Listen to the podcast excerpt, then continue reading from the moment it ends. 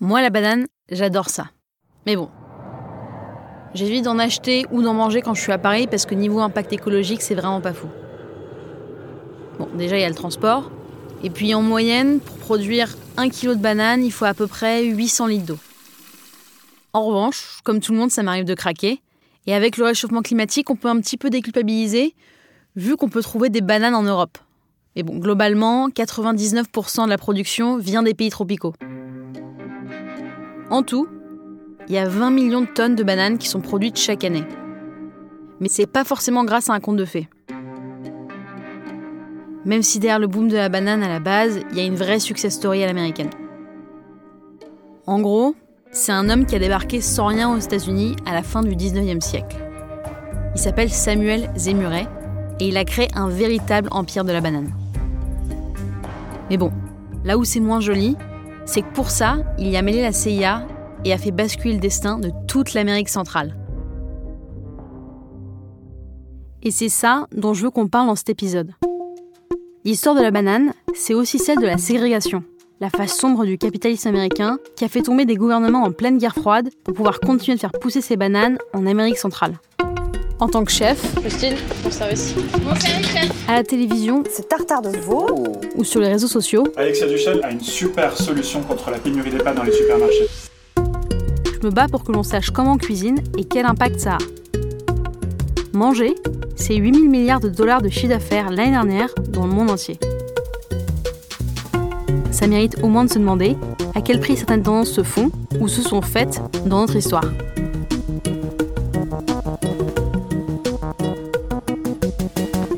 Je suis Alexia Duchesne et je vais vous montrer l'envers de l'assiette.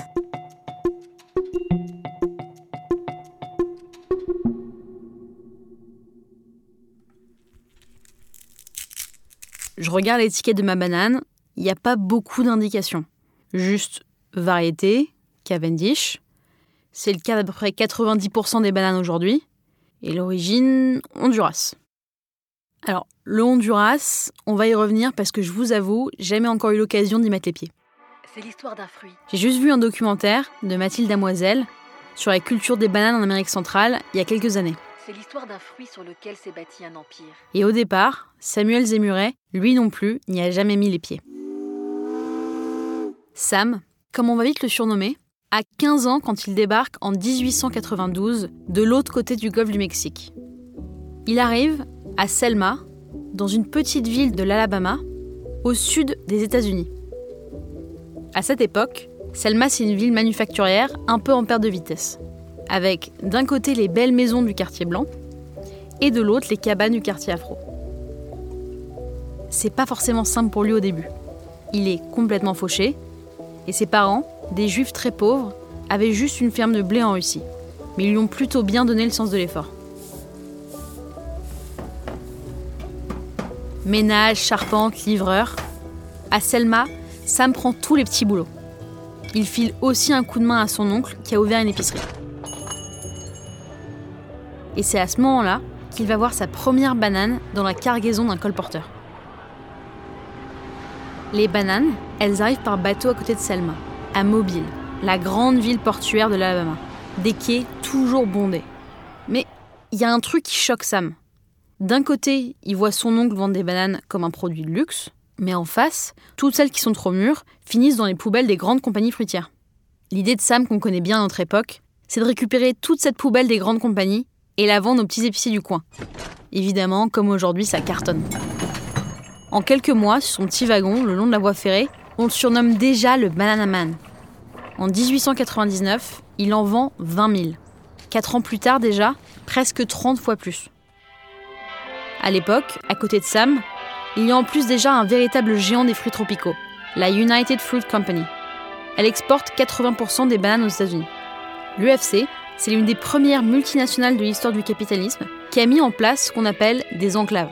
En gros, des bouts de territoire dans des pays étrangers A thousand miles south of New Orleans, qui ont leur propre administration, leurs églises, leurs magasins. the blue waters of the Caribbean break upon the shores of Central America. Tout ça sur fond de ségrégation. Bref, un État dans l'État. Et c'est pour ça que j'ai voulu en discuter avec Mathilde Damoiselle, la réalisatrice du documentaire. Elle a pu retrouver des photos de l'époque et des témoignages pour m'expliquer à quoi ça ressemble.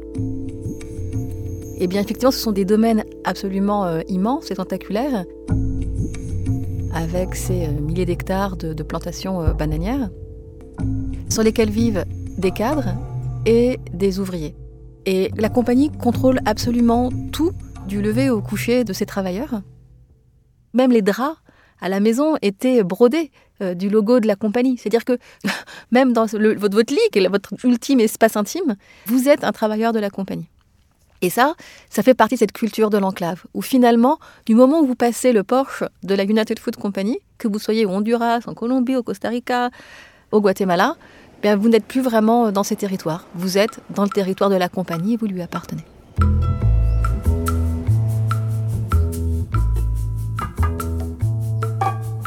En 1910, Sam débarque au Honduras, au large de Cuba et de la Jamaïque. Aux États-Unis, c'était un simple importateur. Maintenant, il veut acheter des terres pour produire sa banane.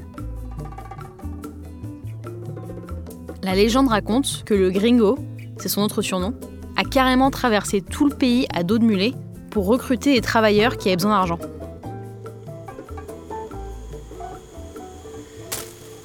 C'est le début d'un travail colossal pour défricher la jungle à machette de 4h du matin à minuit tous les jours. Et dans ces camps, au milieu de la chaleur, des scorpions, des moustiques, les travailleurs ont tendance à bien forcer sur l'alcool pour tenir. Alors, pour éviter les problèmes, Sam a pensé à un truc un peu particulier, voire très weird. Il a poussé le vice en s'achetant des boa constrictors.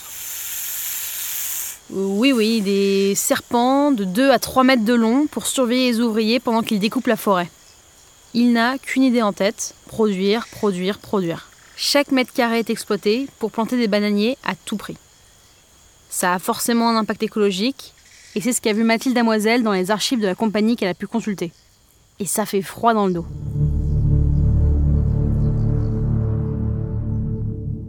C'est vraiment une métaphore de l'absurdité de l'agriculture euh, industrielle. La banane, à la base, à l'origine, poussait dans le monde euh, sauvage.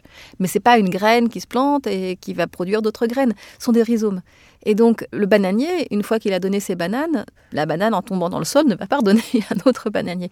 Il faut replanter des rhizomes. Et donc, on a replanté, replanté euh, ces rhizomes qu'on a fait se démultiplier avec ce risque eh bien d'affaiblissement de l'espèce. Ce qui se passe également dans ces immenses plantations, à perte de vue, sur des milliers et des milliers d'hectares, c'est que vont se développer des bactéries. Et très très rapidement, les plantations de la United Food Company sont euh, menacées par euh, ce mal qui euh, ronge de l'intérieur les bananiers. Avec des effets terribles où on voit vraiment des plantations entières détruites très très rapidement, avec une durée de vie de plus en plus réduite des bananeraies. La réponse à ce mal, eh bien, ça a été l'utilisation de la chimie. C'est toujours la même histoire qui se répète. Ça sert plus à rien, puisque la bactérie devient résistante, et puis elle continue à se développer, et donc on asperge toujours plus de pesticides pour gagner un petit peu de temps. Mais la bactérie est plus forte. Une bananeraie est exploitée pendant 10 ans, puis de moins en moins longtemps. Elle meurt, on l'abandonne, et on va déforester plus loin, et on recommence. Et la bactérie revient, et ça meurt, et on recommence, et on recommence, comme si la Terre ne s'arrêtait pas. Ça, c'est pas durable. Et ça, c'est vraiment un symbole de euh, l'attitude d'un certain monde à l'égard euh, du vivant. L'histoire de la banane, elle nous raconte ça aussi.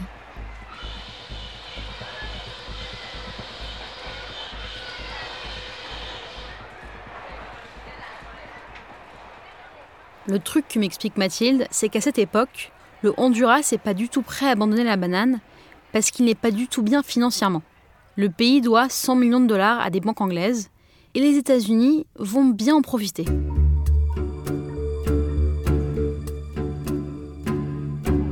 D'abord, les Américains vont racheter via une banque des obligations du Honduras, en clair, des titres pour emprunter de l'argent sur les marchés financiers. Et ensuite, en échange, cette banque américaine va recevoir le paiement d'impôts et de taxes du Honduras.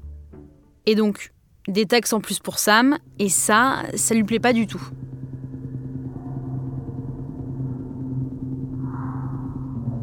En 1911, Sam rentre à la Nouvelle-Orléans. Les services secrets américains le surveillent, ils savent que quelque chose se prépare. Cette nuit-là, il finalise les derniers détails de son projet avec un certain Lee Christmas, un célèbre mercenaire qui connaît le terrain sur le bout des doigts.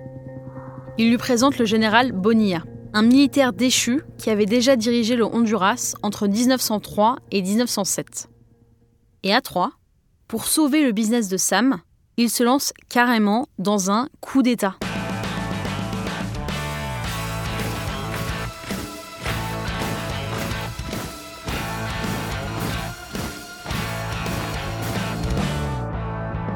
À bord d'un ancien navire de l'US Navy de 160 pieds, on retrouve une centaine d'hommes en armes. Après plusieurs jours de traversée, les mercenaires arrivent assez facilement à reprendre le contrôle du pays. Bonilla reprend les rênes du Honduras et offre à Sam tout ce qu'il demande. Voilà d'où vient l'expression République bananière. Pendant 10 ans, c'est le jackpot. La banane se vend partout. En 1933, Sam prend même le contrôle de la United Fruit Company qui gère tout le business. Il devient un des hommes les plus riches des États-Unis et il est présent partout, au Honduras, en Colombie, mais aussi au Guatemala. La seule chose que Sam ne peut pas maîtriser, c'est la Deuxième Guerre mondiale. Tout va s'arrêter, y compris le commerce de la banane. Alors, pour relancer la machine, Sam a encore un plan qu'il prépare depuis son bureau de la Nouvelle-Orléans. Pour ça, il va se rapprocher d'un homme haut en couleur. Edward Bernays, un immigré autrichien, l'un des neveux de Sigmund Freud pour l'anecdote, et surtout le père de la propagande politique et industrielle. C'est le grand lobbyiste de l'industrie du tabac et de plein d'autres marques. Celui qui à l'époque, par exemple, va penser et inventer le petit déjeuner américain, les œufs et le bacon, c'est Edward Bernays. Give yourself time to eat a good breakfast. Sam va faire appel à Bernays car il a un dossier qui l'empêche de dormir. Le président du Guatemala. Vitoreando al candidato popular, al soldado de la revolución. Jacobo Arbenz veut en finir avec l'économie coloniale. Et le Guatemala, c'est 25% de la production de la United Fruit Company. Arbenz devient une cible. C'est ce que vont nous raconter les États-Unis, mais c'est loin de la version de Mathilde Damoiselle des années plus tard.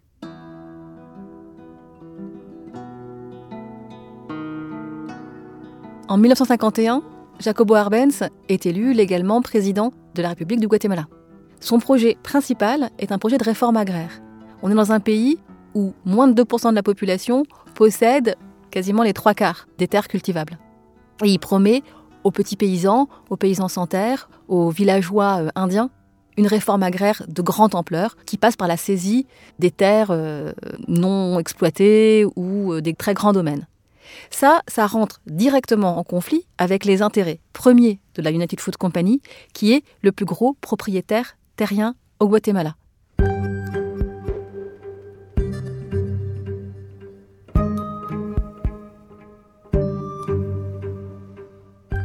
À ce moment-là, il y a une décision consciente qui est prise de renverser Arbenz. Encore un coup d'État. Pour faire passer dans l'opinion publique le président du Guatemala pour un dangereux communiste. Edward et Sam organisent des voyages de presse au Guatemala. Le Time, The Herald Tribune, The Atlantic consacrent des articles au péril rouge. Il fait même réaliser un film où Arbenz est présenté comme un pantin de Moscou. En 1952, le républicain Dwight Eisenhower est élu président des États-Unis. Our population grows. Là encore, la United Fruit s'invite à la fête. Deux ex-conseillers de l'UFC sont nommés secrétaires d'État et patrons de la CIA. Les agents ont toujours l'objectif de déstabiliser Arbenz et ils ont désormais les moyens.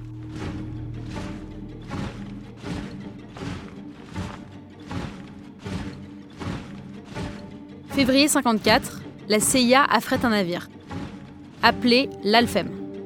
Ce bateau suédois est en fait bourré de matériel militaire en provenance de Tchécoslovaquie.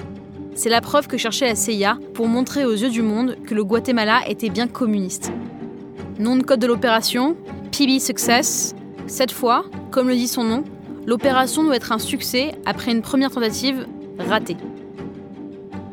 La CIA arme et finance une force de 480 hommes. Guatemala City est bombardée, Che Guevara est même sur place et ne peut rien faire. Et donc Jacobo Arbenz doit renoncer au pouvoir. Yo he depositado mi confianza en el coronel Díaz porque estoy seguro de que él sabrá garantizar la democracia en Guatemala.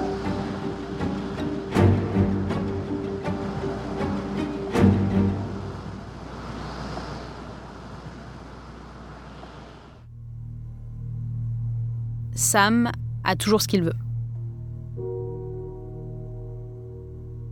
Carlos Castillo Armas, le nouvel homme de Washington, installe une dictature.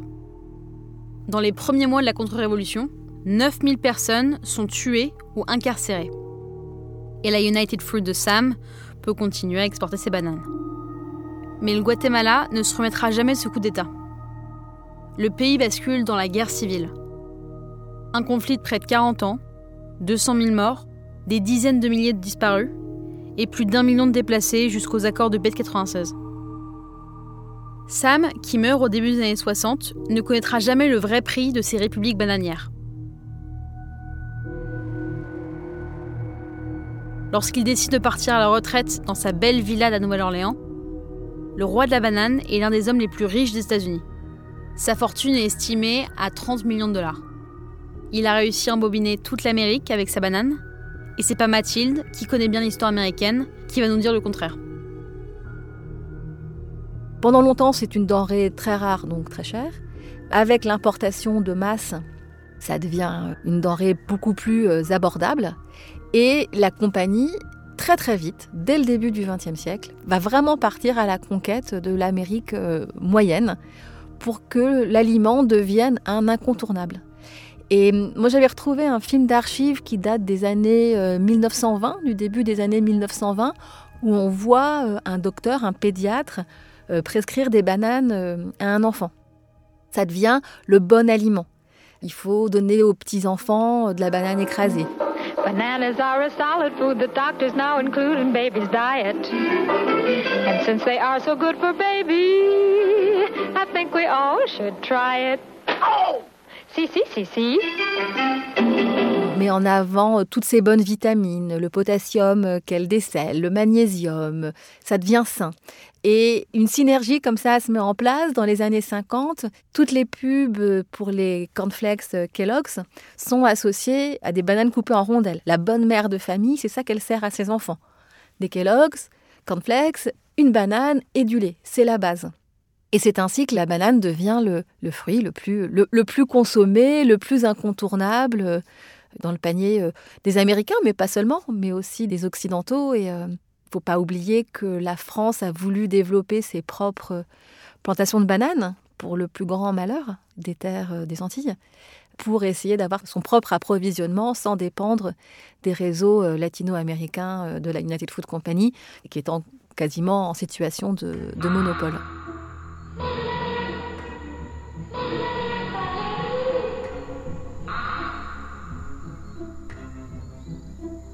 Il faut aujourd'hui avoir des bouchons dans les oreilles et des œillères pour ne pas avoir entendu parler du scandale de la chlordécone, par exemple, aux Antilles, où on sait que pour les siècles à venir, en parlant de siècles, les terres des Antilles sont polluées, que les travailleurs exposés à ces produits sont malades et leurs descendants sont malades aussi. C'est un scandale sanitaire énorme.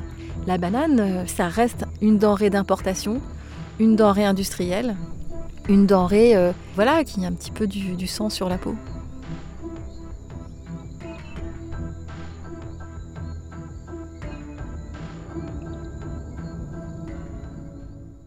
Le tsar des bananes meurt donc à 69 ans.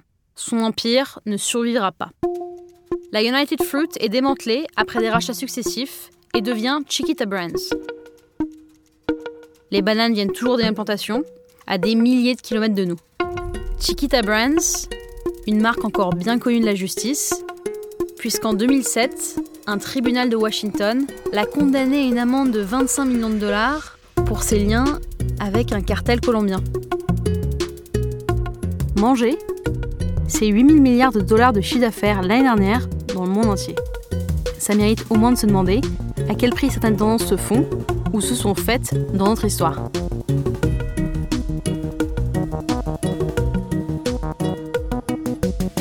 Je suis Alexia Duchesne et je vous ai montré l'envers de l'assiette.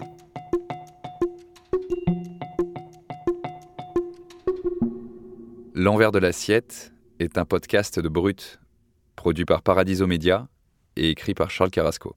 Retrouvez-nous sur toutes les plateformes d'écoute et découvrez nos autres podcasts originaux, Bruit et Céréales. À bientôt pour un nouvel épisode.